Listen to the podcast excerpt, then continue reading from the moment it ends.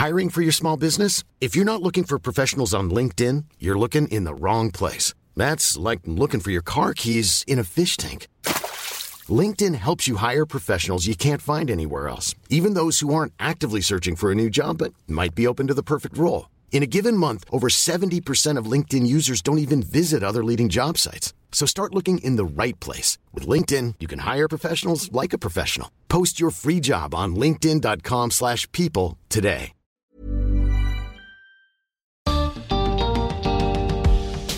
Las lenguas originarias son parte importante de nuestra identidad, pero estos idiomas están en riesgo de perderse y junto a ellos nuestra riqueza cultural. Bienvenidos al podcast de TED en español. Soy Jerry Garbulski. En su charla en TEDx Universidad Nacional Mayor de San Marcos, Américo Mendoza Mori nos advierte sobre los desafíos que enfrentamos para preservar las lenguas originarias.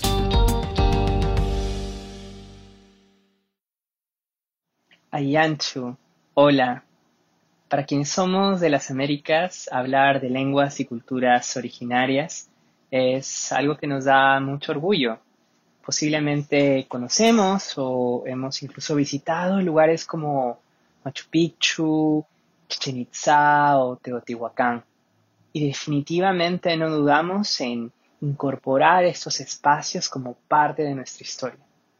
Ahora, un riesgo es precisamente ver estos lugares solamente como algo del pasado. Como profesor en lenguas indígenas, déjame compartirte, contarte, que estas lenguas y culturas están presentes también en nuestra vida cotidiana, en el presente, y están en palabras que usamos todos los días, como por ejemplo barbacoa, quinoa, guacamole, coyote. Estas palabras provienen de diferentes lenguas como taíno de la zona del Caribe, quechua de América del Sur o náhuatl de América del Norte. Identificarlas, reconocerlas es muy importante porque ayuda a que no se pierdan, que no se diluyan y que por lo tanto con ella no desaparezca nuestra riqueza cultural. Esto es definitivamente un riesgo.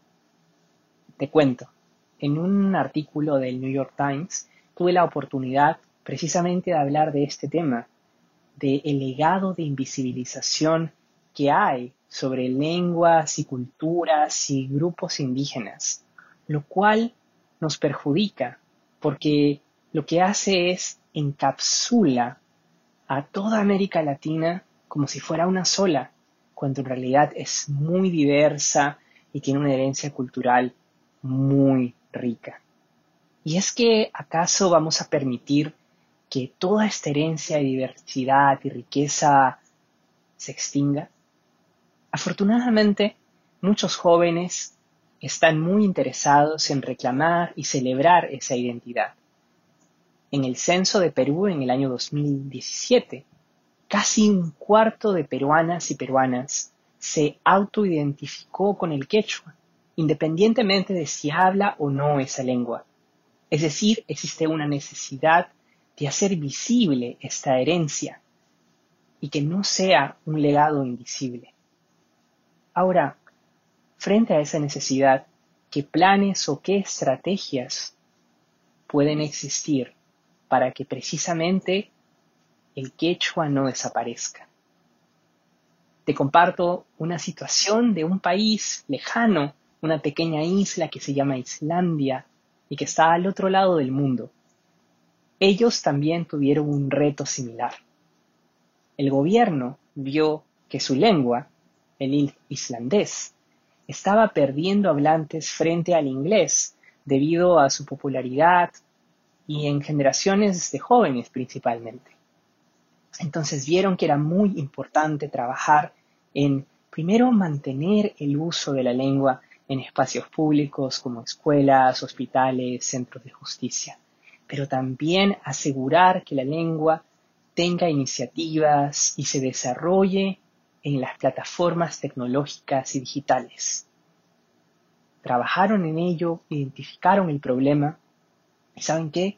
Lo están logrando El islandés tiene 300.000 hablantes.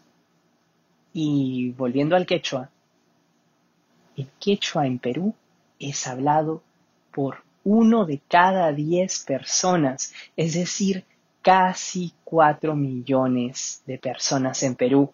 Pero en toda América del Sur, el quechua es hablado por casi 10 millones de personas. Es decir, lenguas indígenas, lenguas muertas. Podemos ver que ese definitivamente no es el caso. Y cada lengua, independientemente del número de hablantes, tiene un valor que es importante reconocer porque nos aporta precisamente a esa diversidad cultural que nos hace únicos.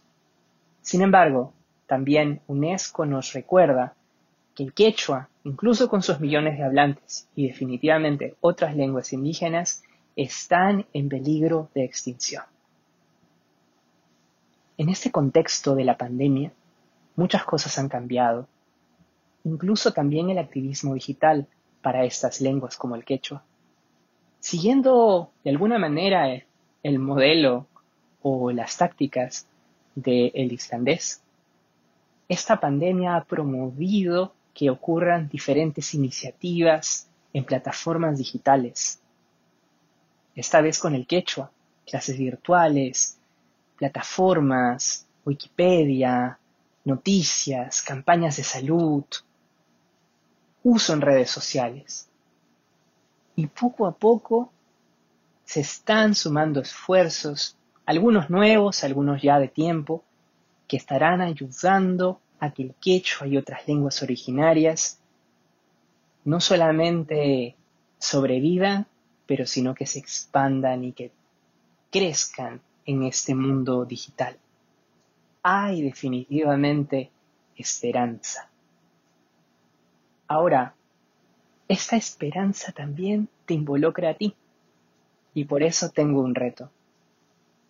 Cuando vemos a las lenguas originarias, ya mencionamos que se ven como parte de nuestra herencia cultural, de nuestra nación, de nuestra cultura, pero podemos dar un paso adicional, porque precisamente el reconocer estas lenguas y culturas nos ayuda a nosotros a ser sujetos más interculturales.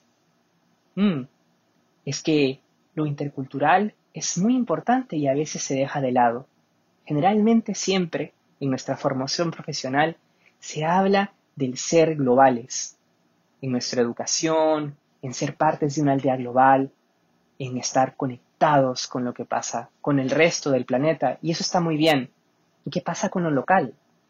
¿Qué pasa con lo regional?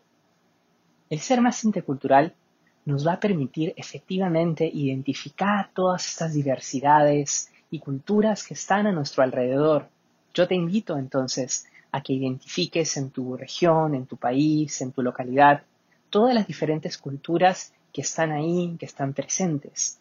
Eso nos va a ayudar a ser mejores ciudadanos, pero sobre todo también nos permite a identificar estas lenguas y sobre todo a sus hablantes, quienes son ciudadanos, ciudadanas, que sabemos por un legado de discriminación, no tienen muchos acceso a servicios universales como educación, salud y justicia.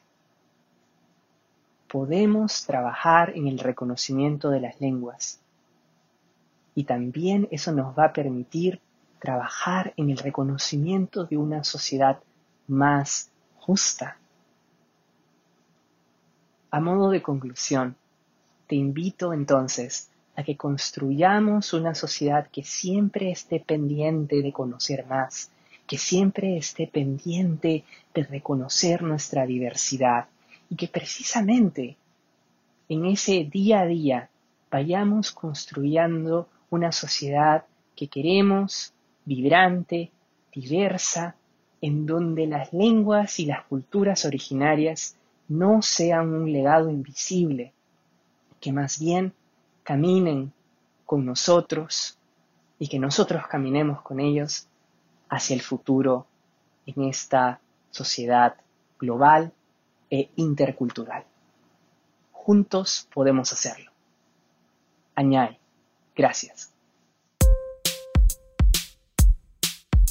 Si les gusta TED en español, la mejor manera de apoyarnos es compartiendo el podcast con sus amigos. Pueden encontrar todos los episodios en Spotify, en Apple Podcast o en tedenespanol.com.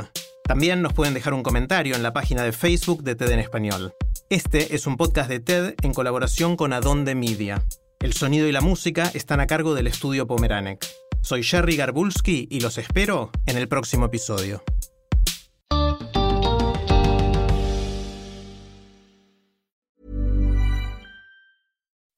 When you make decisions for your company, you look for the no-brainers. If you have a lot of mailing to do, stamps.com is the ultimate no-brainer. Use the stamps.com mobile app to mail everything you need to keep your business running with up to 89% off USPS and UPS. Make the same no-brainer decision as over 1 million other businesses with stamps.com. Use code program for a special offer. That's stamps.com, code program.